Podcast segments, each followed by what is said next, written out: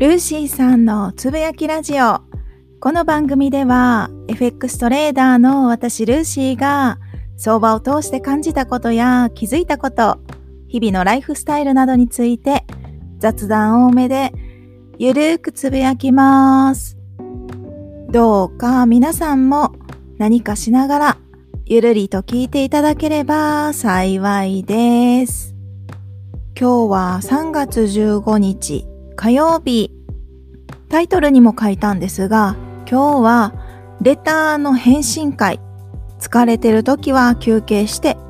回復を待とうっていうお話をしたいなと思っています。先日いただいたレターをご紹介させていただきます。以前もレターをくださってて、先週土曜日の FX トレード勉強会に参加してくださった方からレターをいただきました。本名が書かれてるので、イニシャルで読ませていただきますね。では読みますね。ルーシーさん、おはようございます。SF です。種まきしてもの回で取り上げていただきありがとうございました。ここ2週間、慌ただしく過ごしていたので、しばらくスタイフを聞けていませんでした。お礼が遅くなりすみません。何度も繰り返してきたコツコツドカン。毎回辛いですが、振り返るとその都度自分に足りないものを認識することができました。ルーシーさんのおっしゃる通り、いつでも失敗の根底は資金を減らしたくないという執着です。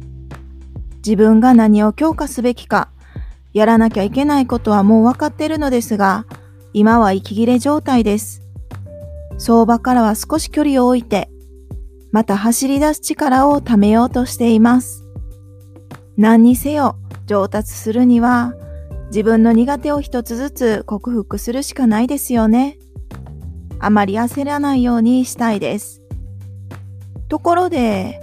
発信活動されているトレーダーさんは、アグレッシブさが前面に出ている方が多い印象がありますが、ルーシーさんのこのほんわかな感じは、すごくホッとできて癒されます。お会いできるのが本当に楽しみです。土曜日、用事ができてしまい、少し遅れるかもしれません。申し訳ありませんが、よろしくお願いします。ということで、レターをいただきました。レターありがとうございます。はじめの方に、お礼が遅くなりすみませんっていうことで書いてくださってたんですが、全くあの お礼というか、はい、ご返信いただかなくても OK なので、気を使っていただきありがとうございます。ほんとね、トレードしてるとコツコツドカンってみんなやるんですよね。私も何度もやりましたし、しかも毎回、あ、またやっちゃった、みたいな感じでね、コツコツドカンっていうその出来事が嫌っていうよりかは何度も同じことをしちゃう自分に嫌気がさしてしまったりしませんかね？私の場合はそうだったんですね。とにかく何回同じこと繰り返すのよみたいな。本当にね、何回もやっちゃうんですよ。それは金額が大きくても小さくても私は全く同じだったんですね。原因は金額のサイズではなく自分の心癖に原因があったんですね。コツコツドカンは一種の生理現象みたいなものかなって今は捉えてるんですけど、治せないのが前提だとすると、じゃあどうしたらいいかってなると、やっぱり仕組みで解決するしかないんですよね。コツコツドカンについて語るとすっごい長くなっちゃうので、今回は割愛したいと思うんですけど、先ほど読ませていただいたレターにも書いてたんですが、自分がね、今何をすべきか、何が足りてないのか、っていうのはもうよくわかってると。それでも今はもうちょっと疲れちゃって息切れ状態です。相場から少し距離を置いてまた走り出す力を貯めようとしています。っていうことで。そうなんですよね。疲れてる時はとにかくとことん休憩して回復を待つのがいいんじゃないかなっていうのが私の考え方で結構これも発信されてる方、まあ、発信されてない方もそうですが、価値観によってそれぞれ考え方は違うと思うんですが、もう疲れてても気合で乗り切って行くぞ、おおみたいな感じの人もいると思いますが、私はね、それは結構反対派で、疲れてる時はとにかく休憩した方がいいって思ってるし、心の健康状態ってすっごい大事にしてるんですね。トレードをしててなかなかうまくいかなくって、息切れ状態になったことはもちろん私もありますし、きっとね、頑張り屋さんの方は特にそういう傾向があると思うんですね。割と私も一つこれをやろうって決めたらガーッと打ち込んでしまうタイプなんですよね。もう少し頑張ろう、もう少しやってみようっていうその気持ちがいいように働けば継続力があって着実にスキルアップできると思うんですけど、だけどやっぱりそれが積み重なりすぎて疲れちゃうんですよね。自分が今思ってるこうやっていこうっていう気合の気持ちと実際の体が対応できるキャパシティっていうのの乖離が起きてしまってるような感じなんですね。やっぱり FX の勉強を始めたからには FX じゃなかったとしてもね、何かしら勉強始めたからには、一日でも早く上達したいし、自分のものにしたいじゃないですか。みんなそう思ってると思うんですね。だけどやっぱり走りすぎると、一生懸命走りすぎると疲れちゃうことはあるんですよ。いや、疲れますよ。なので、休憩を取りながらね、ぼちぼち自分のペースでやっていきましょうっていうところだと思うんですけど、例えば、一生懸命走っててね、何か障害物にぶつかってこけたとするじゃないですか。そしたら、もしかしたらね、膝にこう石とかが当たって怪我をして血が出てっていう怪我を負ったとします。そうすると、その怪我がね、回復するのって、一日では絶対回復しないと思うんですよ。少しずつ少しずつ何日間かかけてようやく回復すると思うんですね。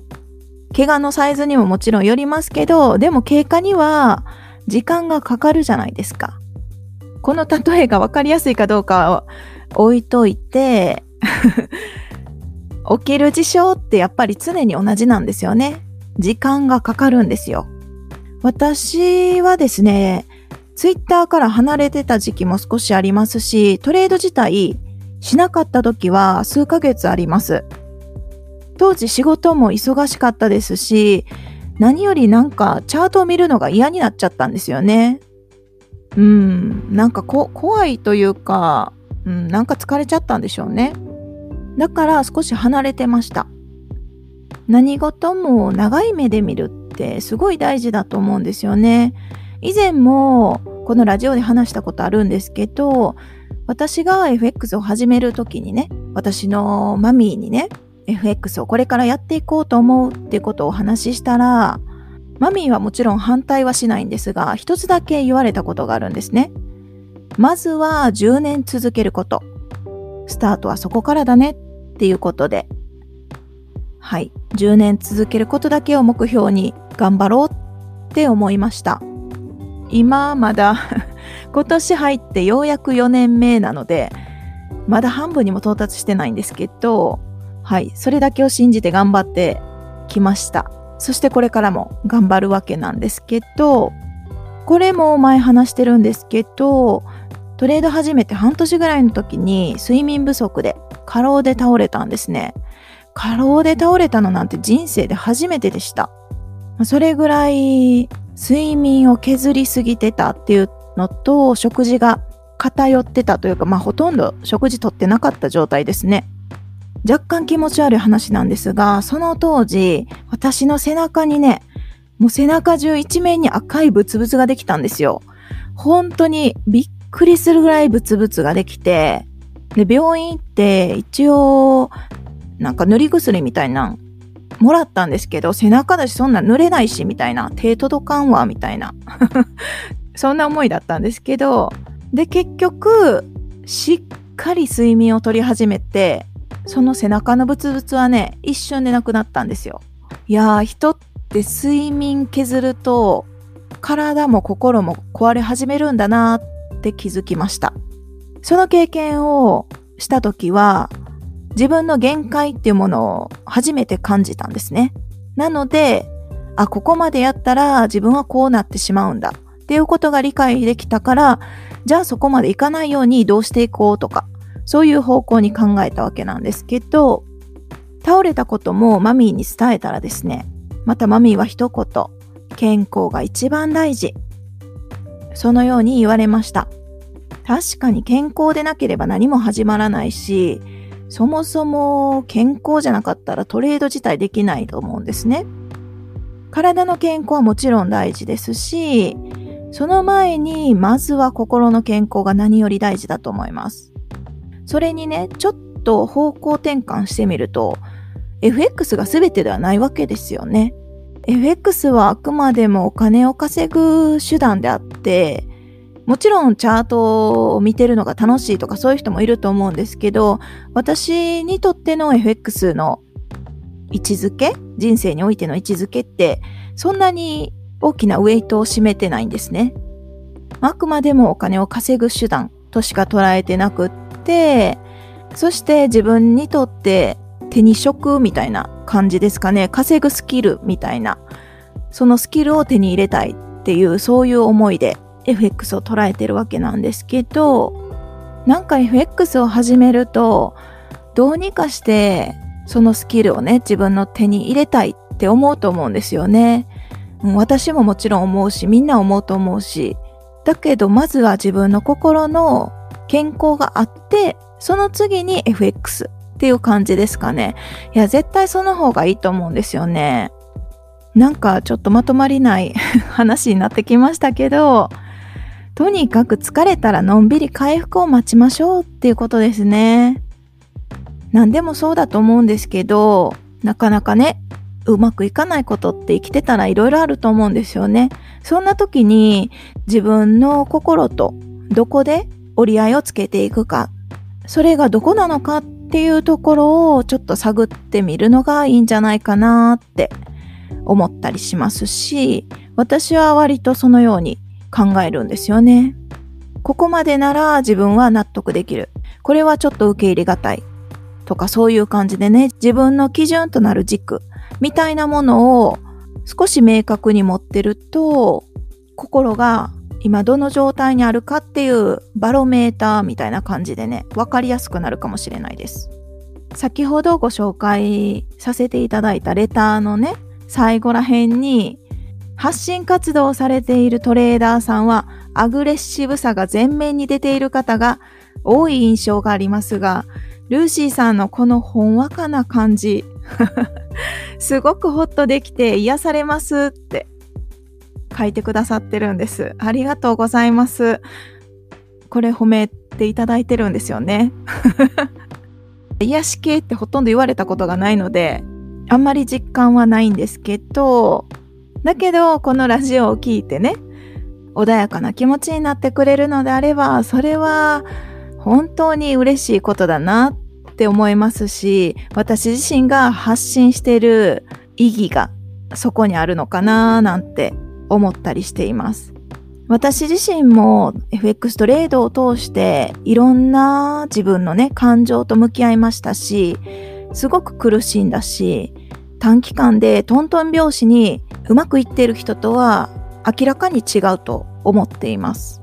まあ、そんなにトントン拍子うまくいってる人がどれぐらいいるかわからないし、あれですけど、自分なりには、うん、割と苦しんだタイプなのかななんて、そっからなんとか必死にもがきながら頑張ってきたかななんて 思ってるんですけど、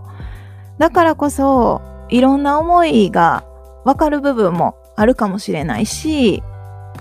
このラジオ自体が疲れた心にじんわり染み込むような、ほっと一息できるような、そして時には一歩踏み出す勇気が湧いたり、何かしら背中を押されるきっかけだったりね。背中を撫でてみたり、時にはハグしてみたり、みたいな。そう、そんなぬくもりのある場所になればいいなって思ってるんですね。はい、気持ち悪いですね。いや、気持ち悪いと思う人いっぱいいると思うんですよ。だけど、割とこれ本音なのって仕方ないですよね。なので、引き続きそういう思いを込めて私自身は発信活動したいなと思っています。時々 今日みたいに気持ち悪いこと言う場合もありますけど、もしね、このラジオを聴いてくださってる方の中で、私の考え方に共感してくださったり、私のね、このお話を 聞いてくださる方がいらしたら、どうぞこれからもよろしくお願いします。ということで、はい。最後まで聞いていただきましてありがとうございます。今日はこの辺で終わります。では次回の放送でお会いしましょう。